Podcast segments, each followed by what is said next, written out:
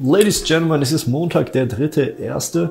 Das Jahr 2022 beginnt. Im letzten Jahr ist eine enorme Veränderung passiert im Bereich des Dropshipping-Geschäfts, äh, was ja natürlich den Onlinehandel beeinflusst hat, viele von euch beeinflusst hat.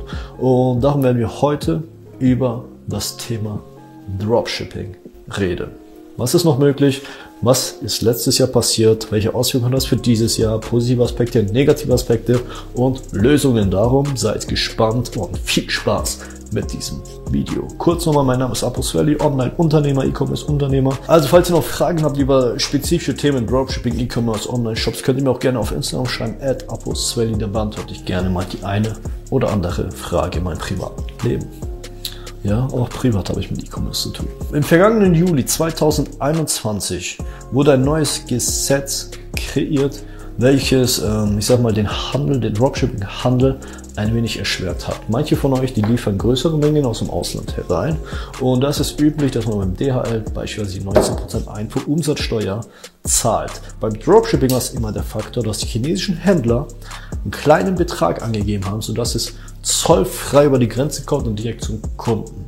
Das hat sich dieses Jahr verändert und somit kannst du eine Schnittstelle mit dem Finanzamt anmelden und du die Einfuhrumsatzsteuer von den 19% übernehmen oder der Kunde muss sie am Ende des Tages übernehmen, was sich wieder negativ auf die Customer Experience auswirkt. Und das wollen wir alle nicht. Das heißt, die Zoll- oder die Einfuhrumsatzsteuer, die davor bei 23 Euro gelegen ist, jetzt bei jedem Produkt aus dem Ausland ist, das erschwert so einiges. Und das macht das Dropshipping-Geschäft schwieriger. Wir halten es nochmal kurz fest. Wenn du dich nicht anmeldest, dann muss dein Kunde diese Einfuhrumsatzsteuer zahlen von 19%. Wenn der Kunde sie nicht zahlen möchte, dann geht das Produkt zurück nach China und du bleibst auf den ganzen Kosten hängen. Plus, hast eine negative Bewertung, plus musst du das ganze Produkt zurückerstatten. Das heißt also, es wird Kosten, Kosten und noch mehr Kosten verbunden. Und das wirkt sich negativ auf die weiteren Folgen des E-Commerce-Geschäftes und deines E-Commerce-Geschäftes aus. Mal abgesehen von PayPal-Fällen, mal abgesehen, dass PayPal dein Guthaben sperrt, mal abgesehen von einem schlechten Facebook-Score, ja, wirkt sich das auch noch negativ auf ja, mal die, den Customer Lifetime Value aus, insofern überhaupt einer besteht. Wenn Produkte die ganze Zeit aus China angeliefert kommen oder dein Kunde, dein Kunden ganze Zeit Produkte aus China erhalten, dann sind sie wahrscheinlich nicht so gewollt, also sie sind nicht gewollt, dass sie dann nochmal bei dir einkaufen. Das ist ein entscheidender Faktor im E-Commerce, denn du willst, dass deine Kunden öfter bei dir einkaufen. Du willst, dass deine Kunden schnellere Lieferungen bekommen, nicht von sechs Wochen und du willst, dass deine Kunden dadurch einfach öfter einkaufen können, mehr Geld bei dir lassen, sodass sie deine Ad-Kosten doppelt und dreifach auszahlen. Wir nehmen mal ein klassisches Beispiel. Wir gehen mal vom Zigarettengeschäft aus, die Tabakindustrie. Ein Marlboro-Kunde oder so das Marlboro-Kunden akquirieren kann. Erst das Produkt ist natürlich für die Customer, also für die Kunden sehr, sehr geil. Ich meine, die rauchen am Tag eine Schachtel. Und ähm, im Umkehrschluss heißt das, dass ein Kunde im Schnitt bei denen sehr, sehr viel Geld ausgibt. Ich meine, pro Packung 7 Euro ist es, glaube ich, gerade, ich weiß es nicht. Pro Packung 7 Euro und dann jeden zweiten Tag oder jeden Tag nochmal 7 Euro. Das heißt, der Customer Lifetime Value, man 300 Tage mal 7 Euro nimmt, ist das schon 2100 Euro im Jahr. Das heißt, Marlboro könnte 2100 Euro im Jahr alleine, kenne ich ganz, natürlich Produktionskosten abgezogen, aber sagen wir mal 1500 Euro im Jahr alleine für die Neukundenakquirierung von einem Kunden auszugeben, sodass sie immer noch am Ende des Tages nach einem Jahr profitabel werden könnten. Wenn jetzt ein Dropshipper ein Produkt für 30 Euro verkauft und der Kunde nie wieder einkauft, dann ist das, dann macht das keinen Sinn, dann können sie nicht so viel für den Kunden akquirieren. Das heißt, wenn du ein Cost per Purchase, ein CPP, bei Marlboro kannst du bis zu 1000 Euro haben. Bei dir im Shop, wenn du Dropshipping machst, dann musst du auch deine 10 Euro sein. Und das macht dein ganzes Geschäft natürlich schwieriger und unprofitabler. Wir kommen zum nächsten Problem, das ist natürlich der Kundensupport, den man nicht unterschätzen darf. Besonders wenn du skalierst, dazu habe ich immer meine Horror-Story im Dropshipping gehabt, als ich skaliert habe, ohne das Produkt zu testen.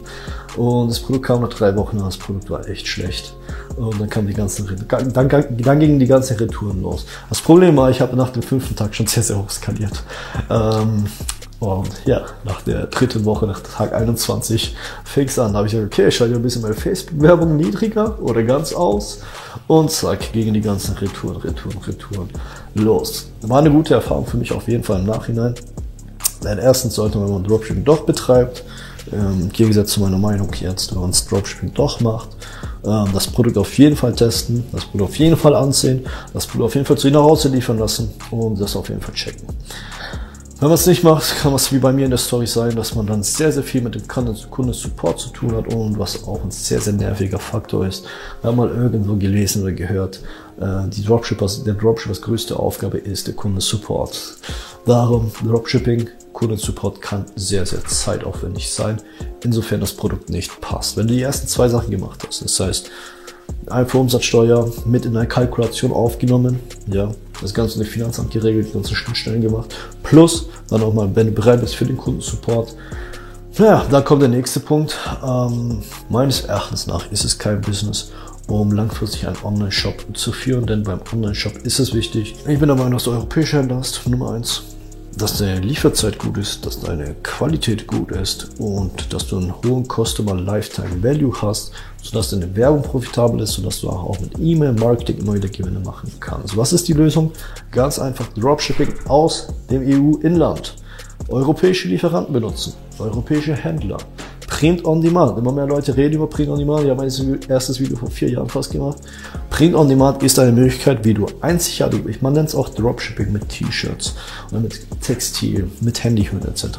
Du kannst europäische Lieferanten benutzen, um da oder um mit denen einzigartige Designs hochzuladen auf Handyhüllen, T-Shirts, Sweatshirts, Hoodies, Canvas, Wandbilder, Tassen, Gläser, egal, weiß der Geier was. Du kannst auf alles deine Designs hochladen um dann die Produkte zu dir nach Hause oder nicht zu dir nach Hause, um deinen Kunden liefern zu lassen. Und das ist das Dropshipping mit Print-on-Demand-Geschäft im EU-Inland oder sogar kannst du auch deutsche Print-on-Demand-Händler suchen. Das wäre meine Lösung, das wäre mein Lösungsvorschlag für dich. Und wenn du es doch machen möchtest, dann bestell die Produkte auf Masse nach Deutschland und versend sie von dort. Es wird vieles vereinfachen, du kannst deine Verpackungen anpassen, etc., etc., etc. Aber es ist natürlich nicht mehr der Vorteil, den man mit dem klassischen Dropshipping hat. Wir reden hier schon vom White Labeling, in welches äh, man wird schon im White Labeling dann rein gehen. Das war meine Meinung dazu, kurz und knackig äh, zusammengefasst für das neue Jahr, für das Jahr 2022.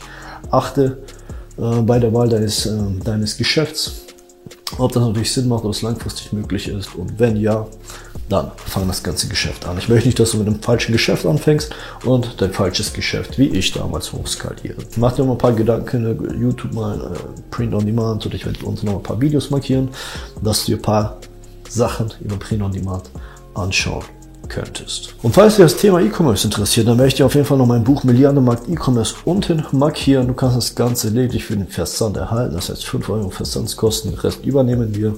Lässt dich ein wenig ein in die Welt des Online-Handels in Deutschland. Profitiere von meinen vergangenen Erfahrungen für den Spottpreis von 5 Euro. Vielen Dank fürs Zuschauen. Ich würde mich über ein Like freuen, über ein Abo nochmal, wenn du mehr E-Commerce-Inhalte sehen möchtest. Und wir sehen uns beim nächsten Video. Ciao, ciao.